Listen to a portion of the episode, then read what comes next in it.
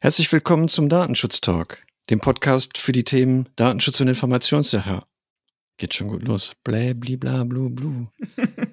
dun, dun, dun.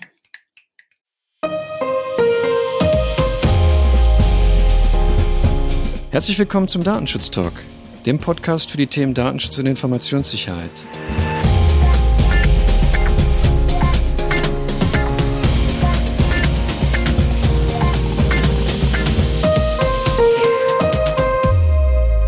Ist Markus Sechel.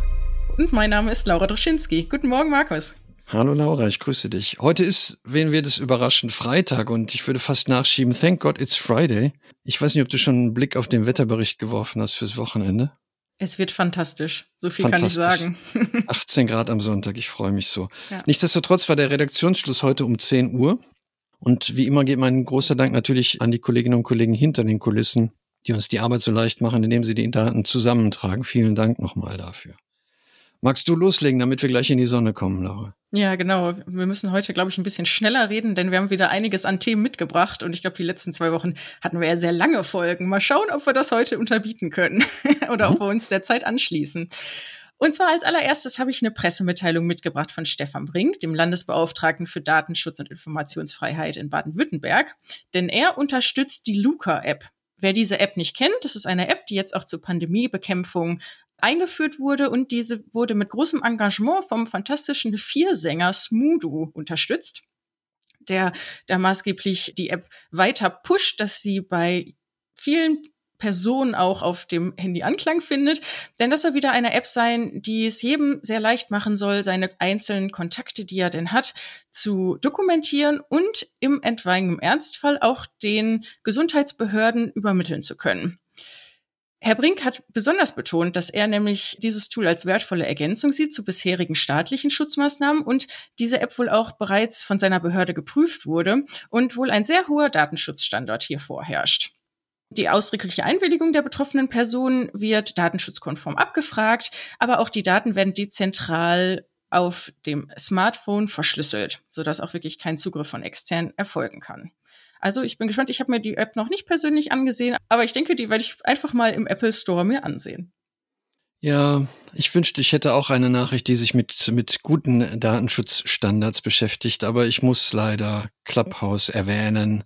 Mal Tatsächlich wieder. gibt es mal wieder, genau. Es gibt wohl einige Sicherheitsforscher, die sich mit dem Thema Club, Clubhouse auch beschäftigt haben und die unabhängig festgestellt haben, dass für die zentrale Audio-Chat-Funktion eine chinesische Lösung des Startups Agora.io eingesetzt wird.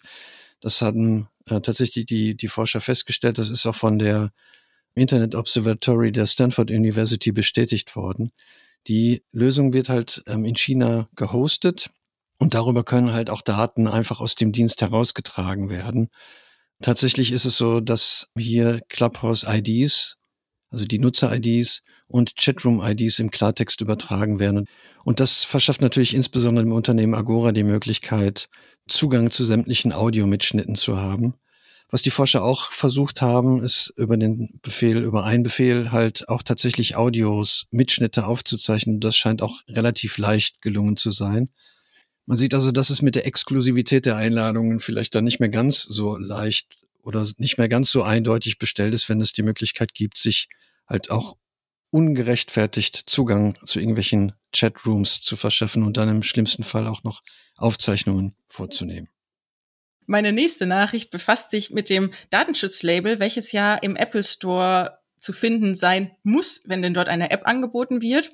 Und hier ist jetzt im Laufe der Woche bekannt geworden, dass sich wohl Google dem endlich gebeugt hat. Denn Google hat bisher Apps einfach nicht mehr aktualisiert im Zuge dessen was natürlich dazu geführt hat, dass ähm, ja, Risiken seitens Apple ausgesprochen wurden, wenn man denn diese App runterladen wollte.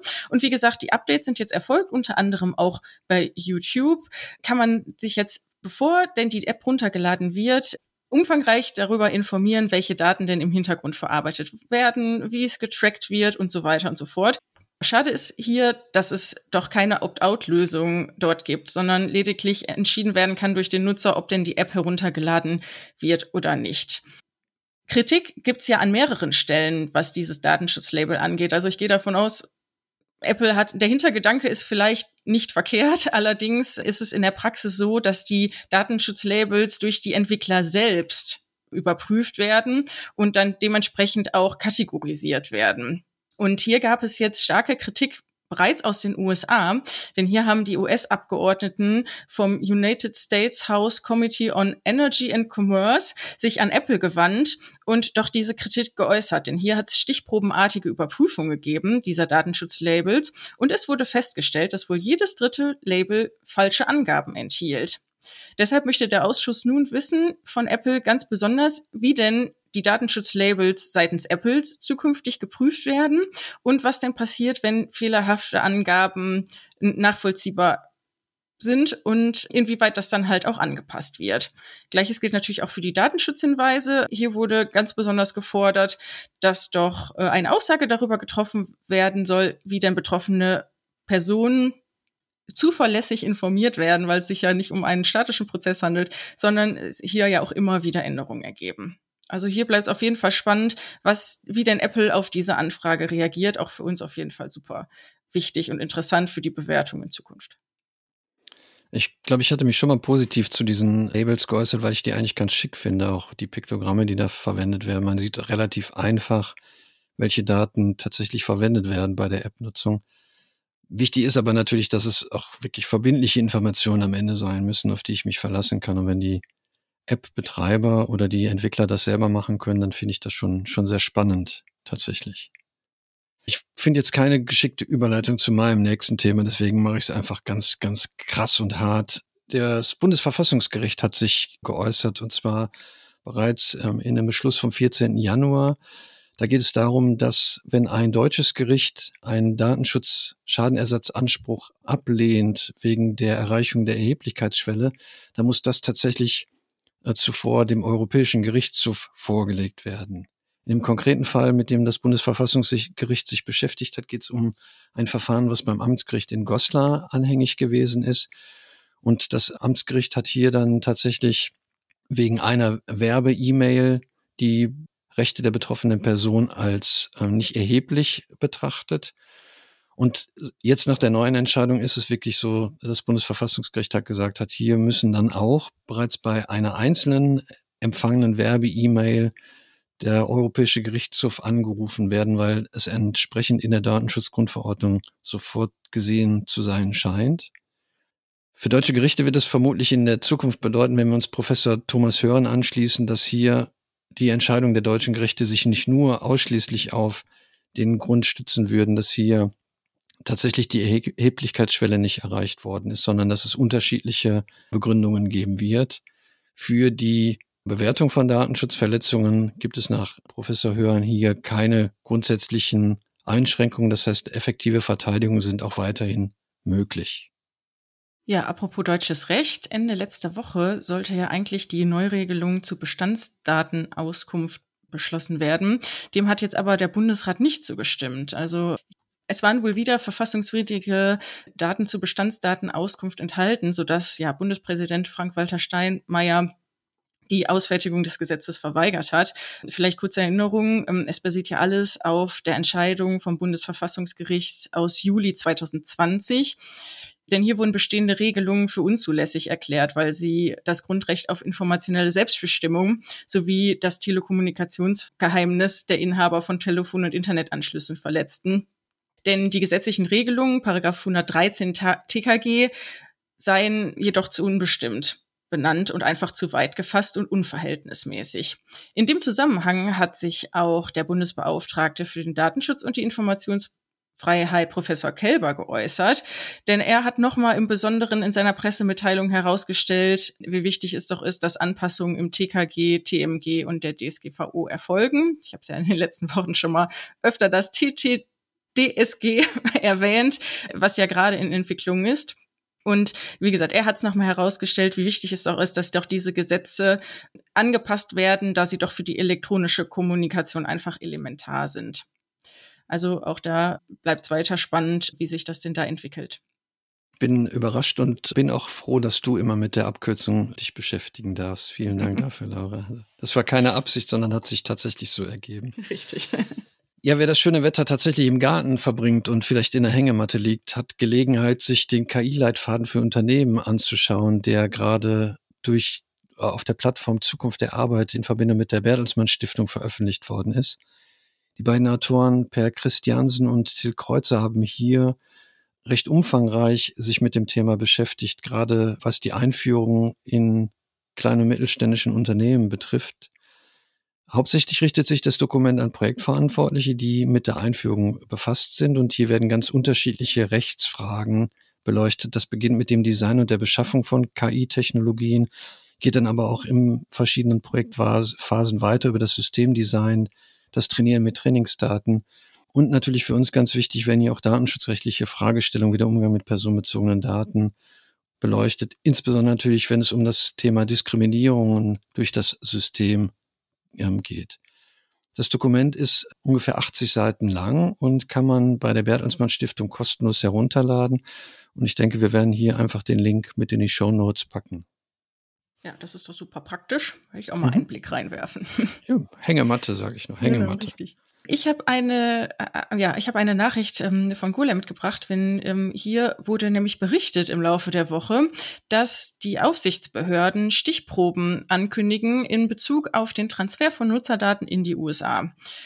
Wir hatten ja schon mal dazu berichtet, dass sich ja eine Taskforce gebildet hat der Aufsichtsbehörden unter der Leitung Hamburg und Berlin die ein äh, Vollzug der Anforderungen des Schrems II Urteils aus letztem Jahr koordinieren.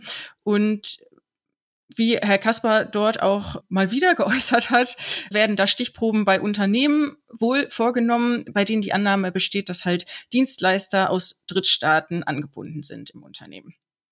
Soweit natürlich konkrete Beschwerden bei den Aufsichtsbehörden eingehen, äh, wurde hier auch nochmal betont, dass dann selbstverständlich leider auch außerhalb dieser Stichprobenprüfverfahren eingeleitet werden. Also da obacht wie jedes Unternehmen, was da halt einen Drittstaaten Drittstaatentransfer, schwieriges Wort, einen Drittstaatentransfer auch vorsieht. Herr Kasper hat auch nochmal betont und auch ja, den Europäischen Datenschutzausschuss so ein bisschen kritisiert, denn es wurde ja ein Leitfaden veröffentlicht zu dem Thema.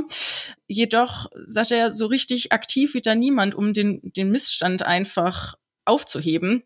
Und ja, er verspricht sich halt, dass halt durch diese Taskforce vielleicht auch endlich eine Lösung für dieses Problem besteht.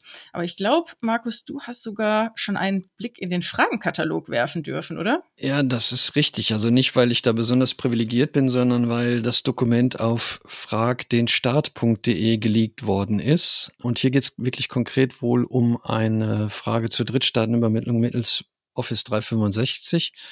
Und im Ganzen scheint in dem Fall eine Beschwerde zugrunde zu liegen. Und da kann ich mir, habe ich mir die Fragen tatsächlich mal angeguckt. Bin froh übrigens, dass ich das vorbereitet habe. Aber Laura, Dankeschön dafür. also auch nicht abgesprochen. auch nicht abgesprochen. Natürlich ist die, die zentrale Frage, nutzt Ihr Unternehmen Office 365? Weil da, da macht es natürlich dann nur Sinn. Und dann geht's weiter, welche personenbezogenen Daten werden dort eingefügt, zu welchen Zwecken geschieht die Nutzung von 365 Ganz spannend, wenn wir bei Drittstaatenübermittlung sind, ist die Frage dann, auf welche rechtliche Vorkehrungen sich das Ganze nach Kapitel 5 der Datenschutzgrundverordnung stützt und die Frage, wenn Standardvertragsklauseln genutzt werden, in Richtung auch auf Microsoft finde ich ganz spannend, welche zusätzlichen Maßnahmen sind im Sinne der Entscheidung von Schrems 2 dann auch gefallen. Und tatsächlich bitte lassen Sie uns den Einsatz von 365 betreffenden Teile Ihres Verzeichnisses der Verarbeitungstätigkeiten zukommen. Das ist natürlich wie wir alle wissen, nach Artikel 30 das gute Recht der Aufsichtsbehörde hier auch Einblick zu verlangen in die Dokumentation zum Thema Verzeichnis von Verarbeitungstätigkeiten. Guck gerade nochmal, die Stellungnahme hier hat eine relativ überschaubare Dauer. Also ursprünglich ist das Dokument wohl im Oktober eingegangen bei, oder das Ausgangsdatum Oktober und bis Mitte November, also knapp vier Wochen Zeit hatte man die Fragen zu beantworten. Ja, aber dennoch, ne, wohl dem, der alles gut dokumentiert hat. Ja, ansonsten wird die Zeit vielleicht ein bisschen knapp. ja, apropos Drittstaatentransfer. Ja, und knappe, knappe Zeit, Zeit, genau. knappe Zeit, wir müssen weitermachen. Apropos knappe Zeit und Drittstaatentransfer. Ich habe jetzt noch eine ganz kleine Nachricht, möchte ich nämlich einschieben, denn der Bundesverband der digitalen Wirtschaft hat bei LinkedIn berichtet, ich hoffe, das stimmt auch so, dass wohl die EU-Kommission im Zuge des Brexit bestätigt hat, dass wohl in der Woche der Entwurf des Angemessenheitsbeschlusses an das European Data Protection Board zur Stellungnahme übermittelt wurde. Und ja, dass wohl auch die EU-Kommission derzeit davon ausgeht, dass es möglich sein sollte, dass der Angemessenheitsbeschluss bei positivem Verlauf innerhalb dieser sechs Monatsfrist auch anzunehmen ist. Also das wäre ja schön, wenn sich das wirklich klären sollte im Laufe des halben Jahres. Ich habe das Gerücht auch gehört. Also da scheint tatsächlich was dran zu sein, dass wir dann zumindest was UK angeht eine Übermittlung zulässig hinbekommen. Das würde mich sehr freuen. Was viel spannender ist, ob wir das jemals hinbekommen, ist das Thema, was ich ja mitgebracht habe. Ich würde sagen, wir haben Clearview AI der Woche mal wieder mit dabei. Hier geht es um eine Nachricht, die der Spiegel veröffentlicht hat. Und tatsächlich geht es darum, dass Matthias Marx, der Mitglied des Chaos Computer Clubs ist, in Verbindung mit dem Hamburger Datenschutzbeauftragten es geschafft hat, dass zumindest seine biometrischen Daten bei Clearview AI gelöscht worden sind. Seine Fotos sind nach Auffassung der Firma nicht aus der Datenbank zu entfernen gewesen. Und ähm, er bezeichnet das schon mal als Sieg. Nichtsdestotrotz haben sich Marx und der Chaos Computer Club der Bürgerrechtsinitiative, der Europäischen Bürgerrechtsinitiative Reclaim Your Face angeschlossen. Und hier werden halt Unterschriften gesammelt, wo es darum geht, die pauschale Sammlung von Fingerabdrücken, Wehenmustern, Stimm- oder Gangmustern und natürlich auch Gesichtern zur biometrischen Überwachung nicht zu nutzen und das entsprechend per EU-Gesetz auch zu verbieten. Ich bin gespannt, wie es tatsächlich hier weitergeht, weil das Unternehmen so Daten sammeln und die dann auch am anderen Unternehmen zum Kauf anbieten, finde ich tatsächlich eine ganz spektakuläre Geschichte, immer noch. Ja, das stimmt, auf jeden Fall. Ich habe auch ein Update heute mitgebracht zum Thema WhatsApp und ähm, mhm. ja, der Datenteilung mit Facebook etc. Denn Anfang des Jahres ja, sind ja hohe, hohe Wellen geschlagen beim Thema Nutzungsbedingungen von WhatsApp. Daraufhin hat WhatsApp ja die Zustimmungspflicht der Nutzer der App weiter nach hinten verschoben. Es ist jetzt bekannt geworden, dass wohl die Einführung der neuen Nutzungsbedingungen nun neu festgelegt wurde auf dem 15. Mai. Infolgedessen möchte aber WhatsApp gerne eine Kampagne starten, um Missverständnisse und Falschinformationen zu der Datenverarbeitung des Messengers entgegenzuwirken. Ja, WhatsApp betont natürlich äh, wieder, dass alle privaten Nachrichten Ende zu Ende verschlüsselt sind, dass es daran wohl nie Zweifel gegeben haben kann. Naja, ich glaube, so manche Nutzer sehen das ein bisschen anders. Ähm, auch, ja. Genau. Und ja, dass sie hoffen, dass sie jetzt die Datenschutzrichtlinie auch von Unklarheiten befreit haben. Ganz spannend bei dem Thema ist aber weiterhin, dass innerhalb der Datenschutzrichtlinie doch immer wieder Missverständnisse trotzdem noch äh, weiterhin auftauchen. Denn dass beispielsweise WhatsApp schreibt, dass Daten zu Marketingzwecken mit Facebook geteilt werden, an anderer Stelle jedoch bestätigt, diese Daten nicht für eigene Zwecke zu nutzen, und bei Facebook wiederum heißt es dann, dass alle Daten der Facebook-Familie zusammengeführt werden und dann auch wieder zu Werbezwecken genutzt werden. Also wieder alles ein bisschen intransparent. Ich bin bei dem Thema wirklich super gespannt, wie es da weitergeht und wie viele Leute denn doch am Ende WhatsApp den Rücken kehren. Ich denke, die Charming-Offensive von WhatsApp hängt vielleicht auch mit der Nachricht zusammen, die ich mitgebracht habe. Die ist jetzt auch aus Februar und Heise hat berichtet, dass Facebook tatsächlich die Klage, die die italienische Wettbewerbsbehörde verhängt hat, anfechten möchte. Hier geht es um sieben Millionen Euro, die zu zahlen sind. Und ganz konkret, weil Facebook offensichtlich die Nutzer nicht ausreichend darüber informiert hat, wie Facebook die Daten nutzen möchte. Die Wettbewerbsbehörde geht sogar davon aus, dass es hier absichtlich irreführend gewesen ist, bei der Anmeldung nicht ausreichend auf die Nutzung hingewiesen zu haben. Und ich denke, in dem Kontext wird man versuchen, jetzt tatsächlich mit dieser Charming-Offensive doch zu sagen, wieso, es war doch alles ziemlich eindeutig und ziemlich klar. Ich bin gespannt, wie es sich da weiterentwickelt. Ja, wir kommen ganz langsam zum Ende. Ich sehe schon, genau. Ich sehe schon das Ende. Auch ganz leise dabei. Bist du schon so traurig da? Ja, ja, ja, auf jeden Fall. Aber ja. ja, was wäre ein Ende, wenn wir nicht noch ein Bußgeld mitgebracht haben? Der guten Tradition halber, nee, vor zwei Tagen wurde ein Bußgeldbescheid veröffentlicht für Kick XXL GmbH. Das ist ein Callcenter. Und dieses Callcenter soll das Recht gemäß Paragraph 7 Absatz 2 Nummer 2 und 3 UWG verletzt haben. Denn Werbeanrufe wurden ohne wirksame Einwilligung bei betroffenen Personen durchgeführt. Und obwohl Widersprüche infolgedessen ausgesprochen wurden durch betroffene Personen, wurde trotzdem die Kontaktaufnahme nicht unterlassen. Und ja, infolgedessen ist halt ein Bußgeld in Höhe von 260.000 Euro ausgesprochen worden. Ja, ist noch nicht rechtskräftig, aber mit Blick auf die verletzte Rechtsgrundlage auf jeden Fall spannend. Ich finde tatsächlich Verstöße gegen das Gesetz gegen unnateren Wettbewerb, die dann auch zu, zu Datenschutzbußgeldern letztendlich führen, finde ich immer wieder eine ganz spannende Geschichte. Ja. Genau. Wir hatten letzte Woche auch darüber berichtet, dass der, die Aufsichtsbehörde in Baden-Württemberg sich mit dem Thema Datenschutz und Vereine beschäftigt hat. Und hier möchte ich dann zum Schluss noch einen Veranstaltungshinweis mitgeben. Am 4. März in der Zeit zwischen 17.30 Uhr und 19 Uhr wird es eine kostenfreie Veranstaltung der Aufsichtsbehörde in Baden-Württemberg geben, die sich besonders an Vereine richtet, insbesondere hier an Personen, die sich um den Datenschutz und die Betreuung der Vereinswebseiten kümmern. Inhalt wird sein, wie können Vereine DSGVO clever das Tool des LFDI für die Erstellung von Datenschutzinformationen nutzen.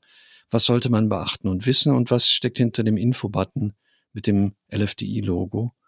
Also vielleicht für den einen oder anderen, der seine Vereinswebseite betreut und sich mit dem Thema Datenschutz und Datenschutzinformationen noch nicht so ausreichend beschäftigt hat, eine ganz schöne Veranstaltung. Und wie gesagt, kostenfrei und kann man, glaube ich, auch nach Feierabend sich ein Stündchen zwei mit Vergnügen das wär's von meiner Seite. Laura, ich weiß nicht, ob du noch was hast. Nö, ich bin auch durch mit meinen Nachrichten. Super, dann liegen wir auch prima in der Zeit, zumindest was meine Planung angeht. dann bleibt mir nur noch Ihnen ein schönes Wochenende zu wünschen, wenn Sie gleich noch am Freitag die Nachrichten hören. Für alle, die, die lieber das schöne Wetter genutzt haben und uns erst am Montag hören, wünsche ich einen guten Start in die Woche. Ich hoffe, Sie cremen sich alle gut ein und nutzen Sie natürlich auch die Möglichkeiten, uns zu folgen bei Twitter, bei Instagram und wo immer Sie uns dann hören. Und wir freuen uns natürlich immer auch über positive, positives Feedback und wir freuen uns natürlich auch über Hinweise zu neuen Themen, die wir auch in unseren Themenfolgen behandeln dürfen. Das ist von meiner Seite. Schönes Wochenende. Dem schließe ich mich an. Schönes Wochenende und bis zum nächsten Mal. Bis dann. Tschüss.